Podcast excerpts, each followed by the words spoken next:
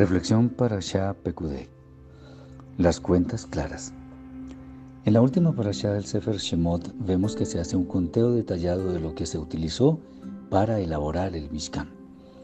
Y después, al final del relato, la gloria del Eterno llenó la tienda de reunión, mostrando su complacencia por la labor realizada. Esto significa que las tareas, así como los materiales con los cuales éstas se llevaron a cabo, eran las indicadas y por lo tanto toda la obra cumplía con los propósitos para los cuales fue elaborada. Una parábola muy interesante en la cual se hacen cuentas es en aquella de los talentos. Cuando el amo regresa, los dos siervos fieles dicen claramente cuánto les fue conferido para administrar y cuánto obtuvieron de ganancia. En otro pasaje, en el de la batalla contra los filisteos, cuando se levantó Goliat, David presentó al rey Shaul sus credenciales como pastor que defendía con éxito a sus ovejas.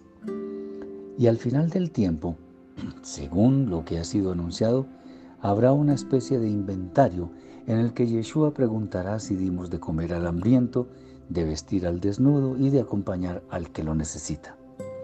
Es aquí donde deberíamos hacer un balance de lo que hemos hecho para saber a ciencia cierta si estamos a cuenta con el Eterno, como Él lo dictamina según las palabras del profeta Yeshayahu en el capítulo 1, versículo 18 y siguientes.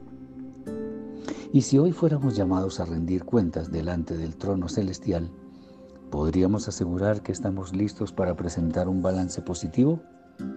¿Lo que hasta ahora hemos hecho nos alcanza para ser habitantes de las moradas eternas? Es posible que en nuestro conteo encontremos que nuestro pasivo es mayor que nuestro activo y por lo tanto estamos en rojo. Esto es una señal de alarma que debería motivarnos a saldar todo aquello que tenemos pendiente. Pero con frecuencia los requerimientos del mundo son tan fuertes que olvidamos poner cuidado a lo verdaderamente importante.